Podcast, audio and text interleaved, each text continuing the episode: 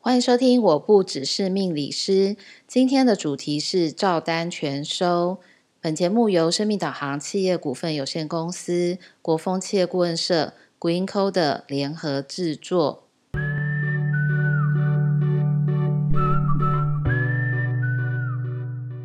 欢迎收听，我不只是命理师。各位听众朋友们，大家好，我是 Lily。我们今天要讲的主题其实是很简单的四个字，叫照单全收。那可能有些朋友们会在想说，老师今天想要讲的是照单全收要讲什么？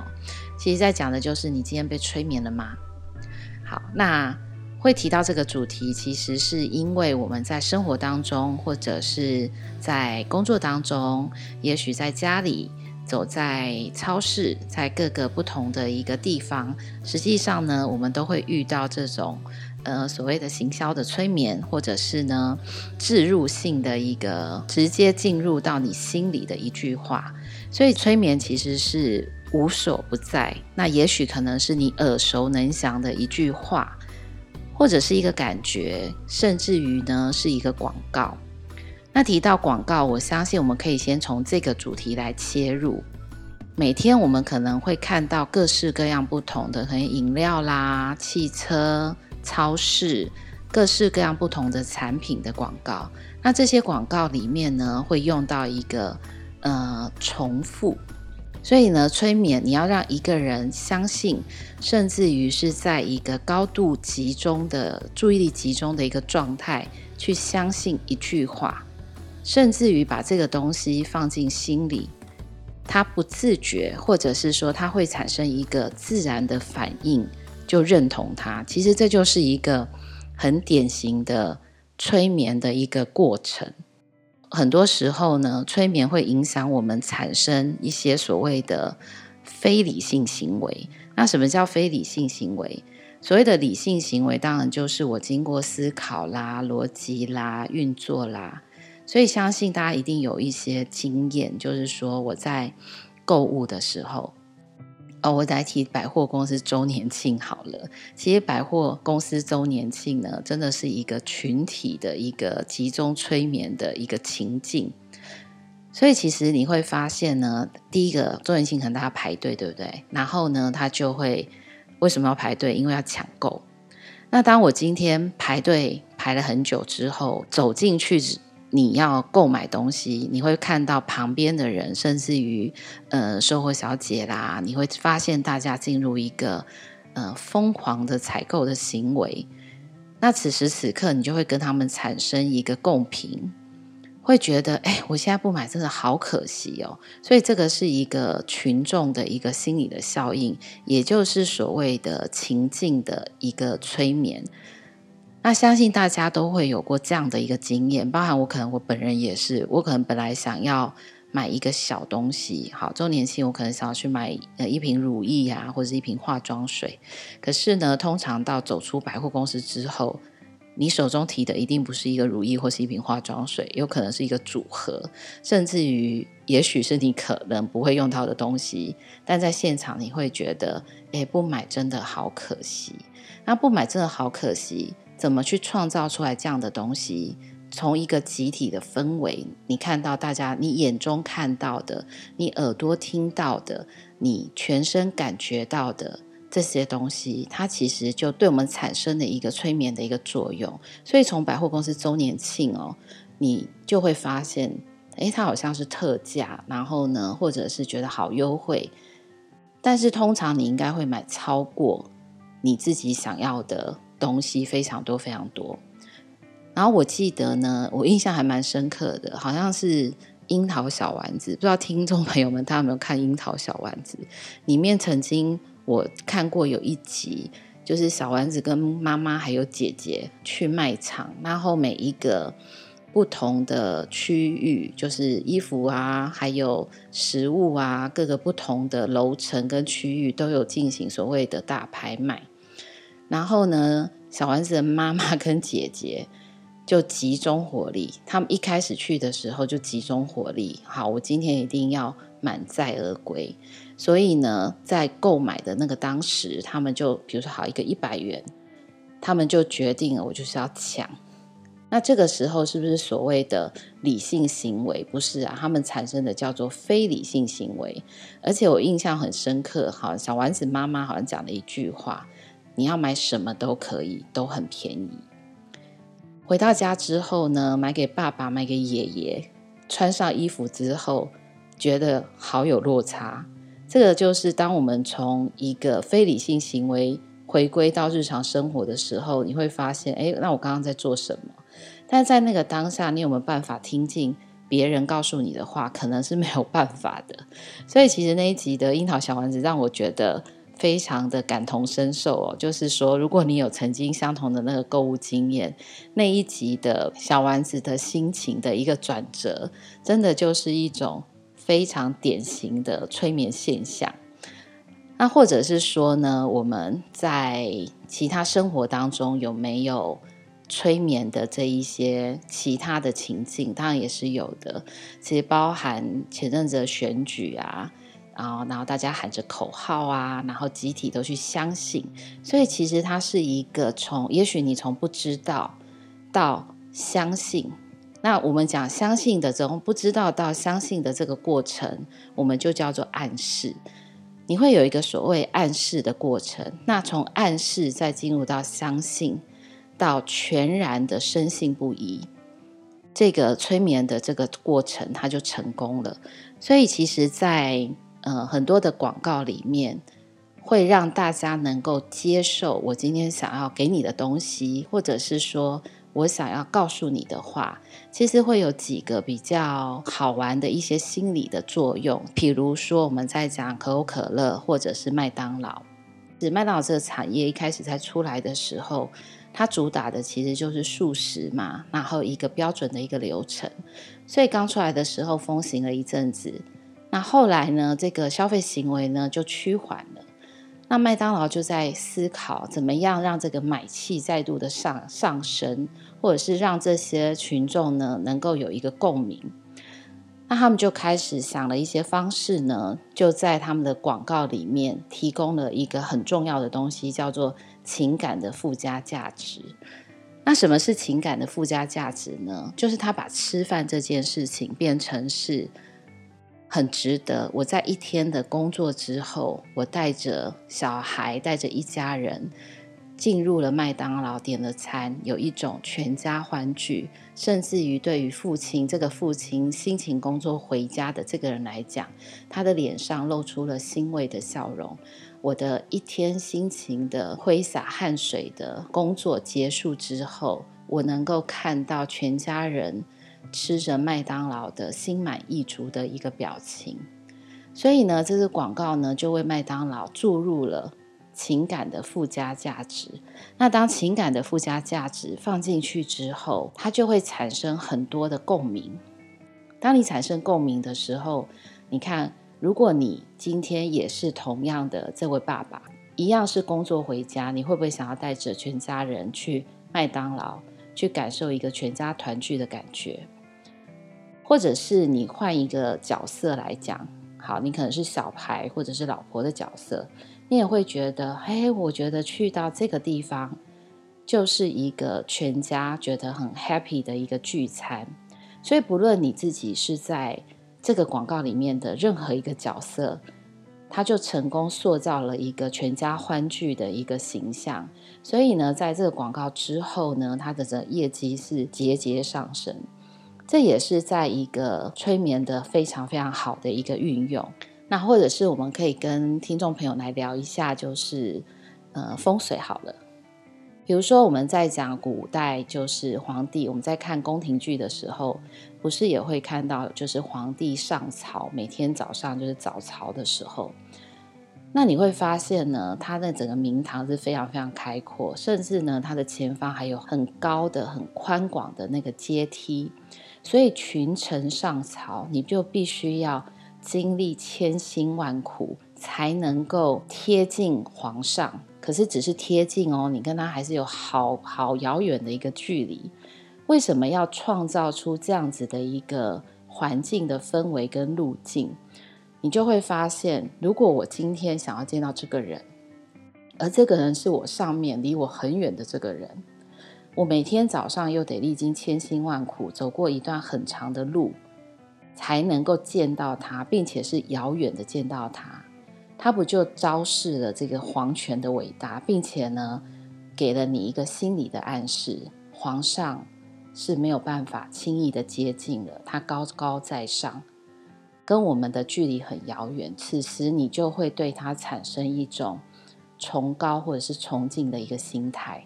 所以，其实，在催眠的运用里，为什么我刚刚一开始会提到说，在生活当中的各个部分，你其实都有经历过这个所谓催眠的这个现象，应该要讲这个现象，甚至于呢，在催眠的一个历史，或者是催眠师的一些书籍里面，还有一些类催眠的潜暗示。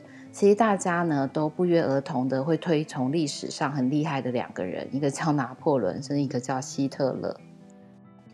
这两个人都非常非常的厉害，他非常可以去煽动大众的情感，就他会让所有人都觉得很很激昂。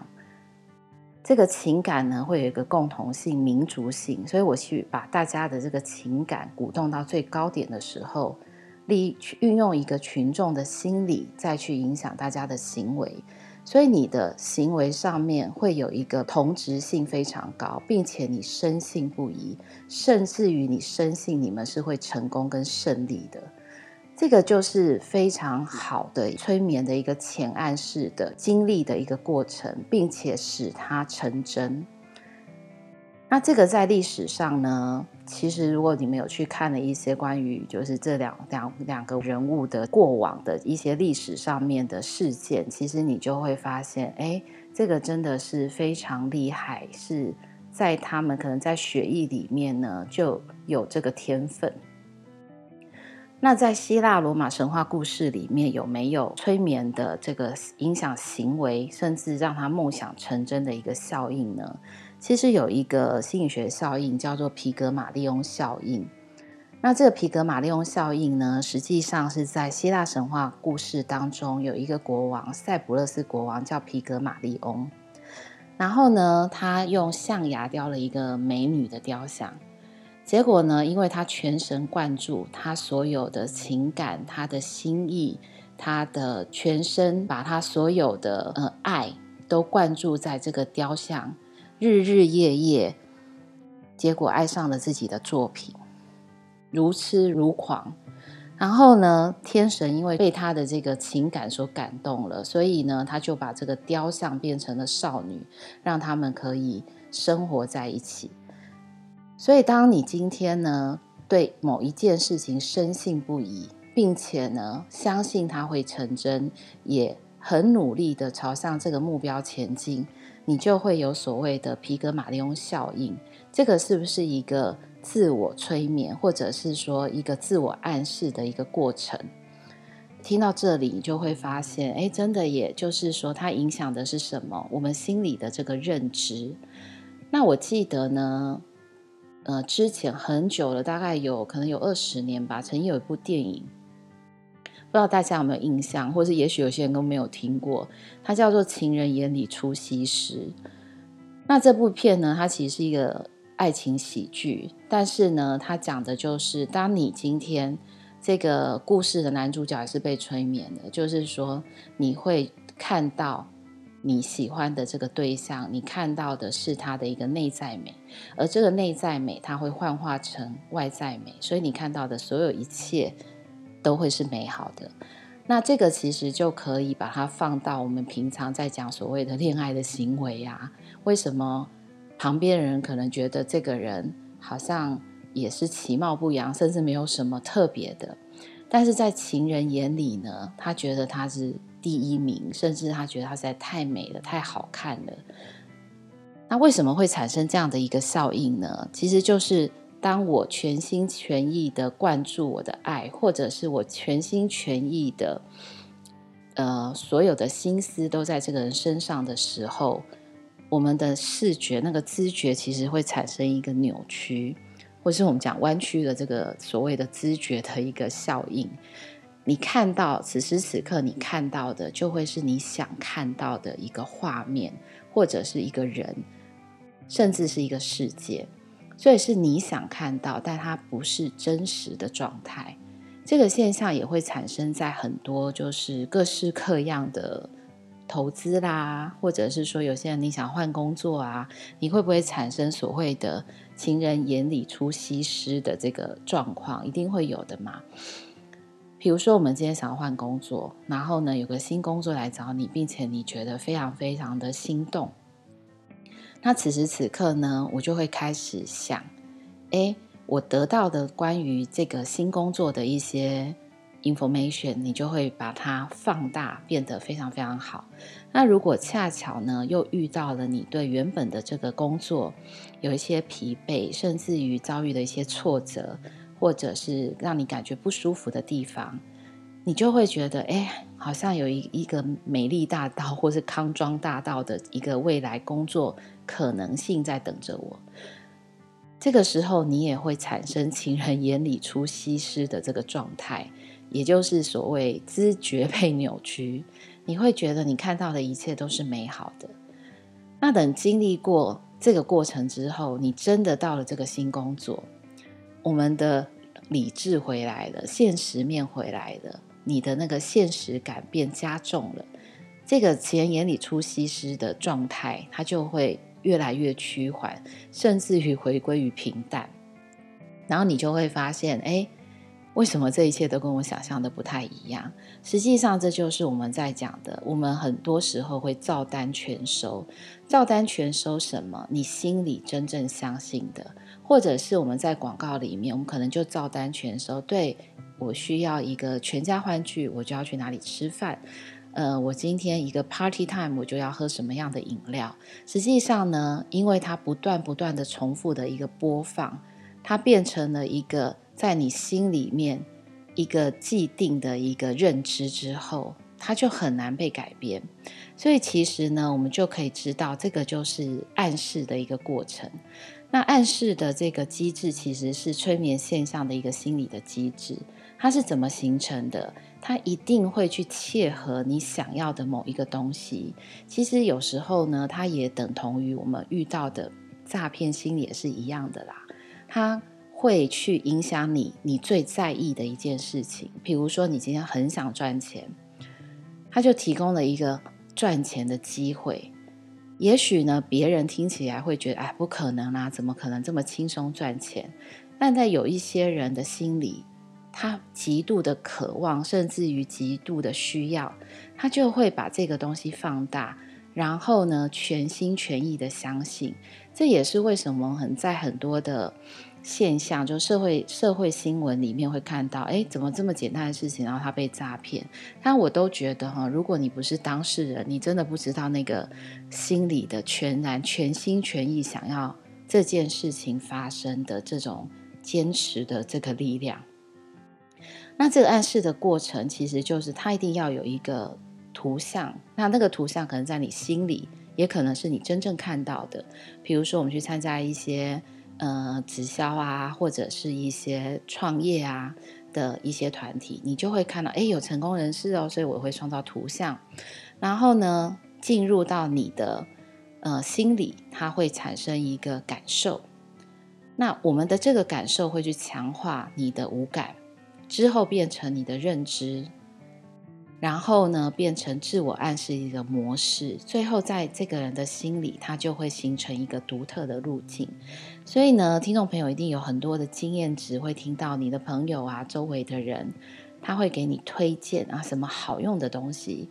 那当你今天真的有需求的时候，比如说，你刚好这阵子想要防晒啦，想要美白，结果刚好有一个人推荐你他自己用的非常非常好用的产品，这件事情他就会进入你的心里。这个是催眠的一个强化，或者是说催眠的暗示进入的一个过程。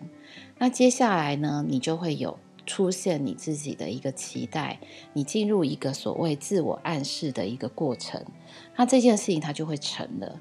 所以照单全收，各位听众朋友们可以想一下，我们在生活当中有什么东西呢？其实你在不知不觉中，你就觉得这就是一个事实，或者是呢，你深信不疑的东西。那我们今天在节目的最后呢，我其实想要跟听众朋友们，呃，也不算是出功课啦，就是我也希望大家能够想一下，因为我们下一集要讲的就是催眠跟命理的关系。那如果听众朋友们有曾经去找过，比如说命理老师啦，然后看过八字、紫微、塔罗、占卜等等之类的一些玄学或是命理的工具，其实你们可以想一下，在这个过程当中，你跟老师的对谈，或在你在询问的过程当中，有没有形成我们今天在讲的催眠的力量？你是不是在那个当下，你也进入了一个催眠、呃，暗示、强化、深信不疑的一个过程？那关于催眠跟命理的关系，这个自我暗示的力量，就是我们下一集要来聊聊的一个主轴喽。那希望观众朋友们今天对于我们的这个主题，就是你是不是在无时无刻，或者是在不同的一个时间点，实际上呢，你就植入了，被植入了某一些的信念，觉得啊，这个东西真的很棒，这个东西真的我不买不可，这个东西我相信它就是真的。去想一下，在我们的生活周围里面这些有趣的现象。那我们下回再见喽。